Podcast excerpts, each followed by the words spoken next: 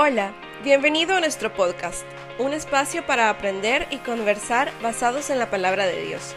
Preparémonos para escuchar su voz y formar una relación extrema con Él.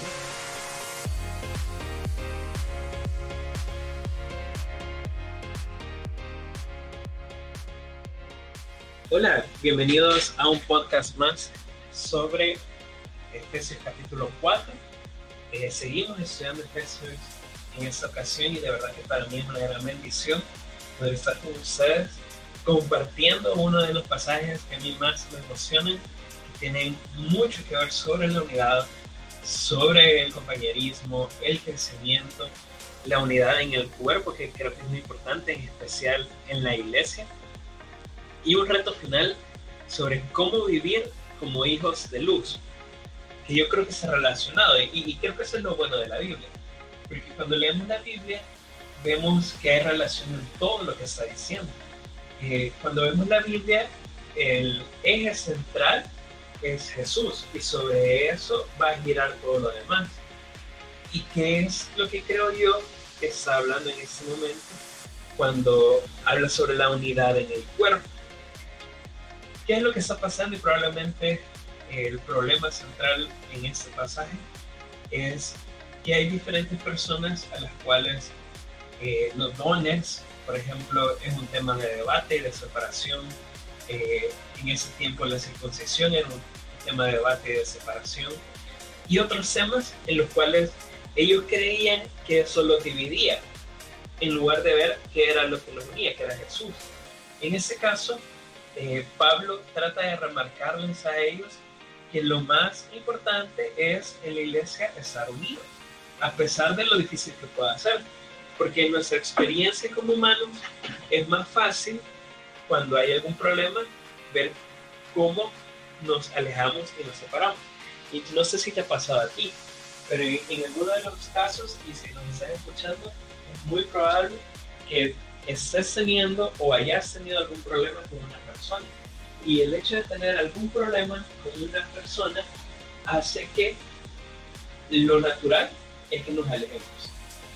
Si te pones a pensar en una persona que ha tenido problemas con alguien más, eh, que fue quizás de, tu pequeño o algún amigo o amiga tuya de la iglesia, muy probablemente te podrías encontrar con más de alguno que se ha ido de la iglesia por alguna diferencia, alguna, eh, algún debate, alguna discusión que tuvo con alguien, y eso propició a que esa persona se de iglesia. Es muy interesante porque Jesús nunca aprobó salirse de la iglesia por una, por una pelea con alguien, sino que lo que decía es tratar de arreglar las diferencias y entonces ver cómo mantener la unidad en el cuerpo de Cristo. Porque aunque tú estás en otra iglesia, pero, pero, el, pero al final seguimos siendo el mismo cuerpo. Cuando dice, por ejemplo, el versículo 3, dice, hagan todo lo posible por mantenerse unidos en el espíritu, enlazados mediante la paz.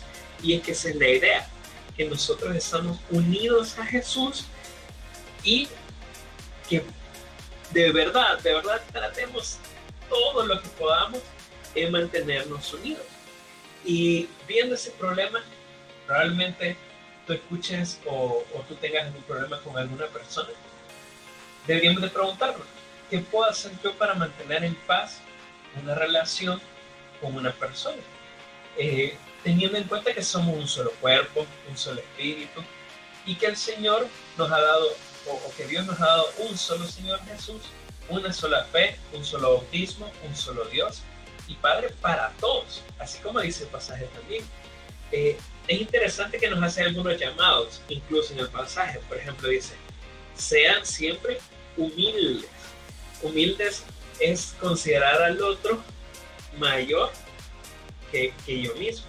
Y, creo que eso tiene una connotación bien difícil porque incluso algunos han llegado a la discusión de poder separarnos, incluso ya sea por carreras, por preferencias políticas, por preferencias eh, de diferentes tipos que puedan haber dentro de la iglesia, pero en realidad lo que él está diciendo es, bueno, puedes considerar a la otra persona como mayor y ver cómo puedes ayudarle a la otra persona. ser amable con esa persona. Es otro reto que nos ha dejado. Mira, pero es que me cae mal, pero es que eh, esa persona hace cosas que a mí no me gustan. A mí esa persona no la puedo tragar ni siquiera en una foto. O sea, ¿cómo es posible que salga la misma foto conmigo? Pero todo lo contrario. La idea de cuando Jesús nos dice que amemos incluso a nuestros enemigos, lo que está diciendo es, veamos cómo podemos incluso cuidar a las personas que por lo natural nos tratan mal. Seamos pacientes unos con nosotros y toleremos nuestras faltas por amor. Es increíble porque creo que ese es un reto súper importante y bien, bien difícil en ese sentido. Con eso quiero seguir en la siguiente parte del podcast, hablando un poquito también de las diferencias que pueden haber y también cómo el Señor lo hace uno solo para nosotros. La Red es un grupo de jóvenes cristianos de Iglesia Bautista Miramonte que tenemos entre 18 a 23 años. Si no tienes un grupo de jóvenes o no tienes iglesia, puedes reunirte con nosotros. Nos reunimos todos los sábados a las 4 pm en Iglesia Bautista Miramonte. Estamos ubicados sobre la Alameda Juan Pablo II, frente al Hospital Médico Quirúrgico. Si no puedes llegar de forma presencial, no te preocupes. También transmitimos las reuniones por Zoom. Escríbenos para poder compartirte el link de las reuniones o para inscribirte a nuestras reuniones presenciales. Te esperamos. Bienvenido a la, a la segunda parte de ese podcast, en la cual vamos a ver también un tema muy interesante, porque Pablo también introduce algo que podría sonar como diferencias, pero en realidad no son diferencias. Eh, no sé si alguna vez has escuchado, por ejemplo, sobre los dones. Y hay iglesias las cuales se han separado por, la, por lo que creen acerca de los dones. Cuando dice Pablo, ahora bien, Cristo, Cristo dio los siguientes dones a la iglesia, los apóstoles, los profetas, los evangelistas, los pastores y los maestros. Dice, ellos tienen la responsabilidad de preparar al pueblo de Dios para que lleve a cabo la obra de Dios y identifique la iglesia, es decir, el cuerpo de Cristo. Creo que eso es importante porque aunque seamos diferentes, pero Jesús lo que quería era que estuviéramos unidos. Aunque haya separaciones en, en ciertos rasgos, pero para Dios lo importante era permanecer unidos. Y ese es un proceso que aunque sea difícil, aunque haya que caminar un montón, pero es un proceso en el cual tenemos que ir caminando poco a poco, en el cual vamos a estar avanzando. Dice el versículo 13, ese proceso continuará hasta que todos alcancemos tal unidad en nuestra fe, conocimiento del Hijo de Dios, que seamos maduros en el Señor, es decir, hasta que lleguemos a la plena y completa medida de Cristo. Y es un proceso, es poco a poco. Claro que hay un montón de cosas que cambiar, claro que hay un montón de cosas que trabajar, claro que hay un montón de cosas que vamos a tener que perdonar, pero es importante como proceso de crecimiento también de nosotros.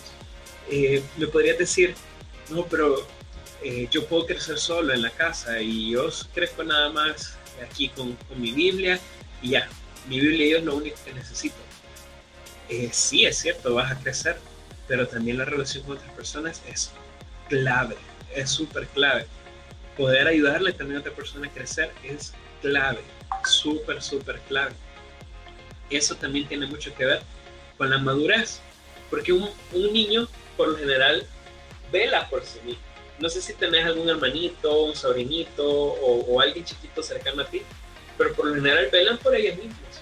Protegen sus juguetes, protegen sus cosas, protegen su comida sin embargo, un adulto responsable vela incluso cómo cuidar a alguien que está chiquito.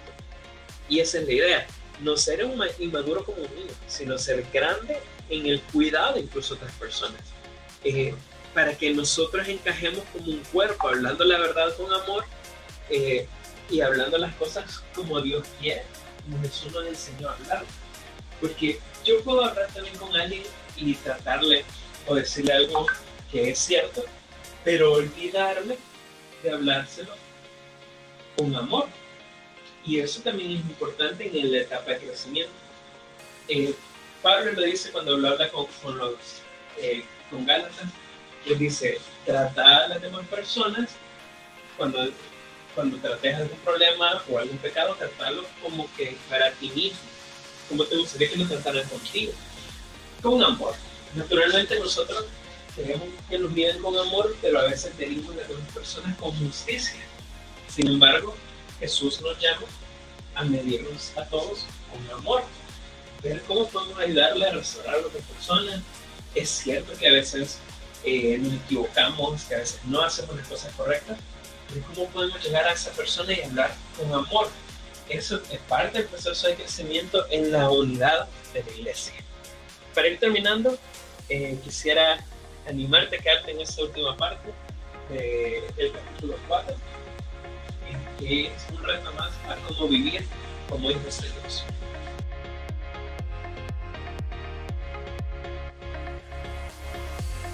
Puedes encontrarnos en nuestras redes sociales. En Facebook estamos como la Red Miramonte y en Instagram como la Red Extremos.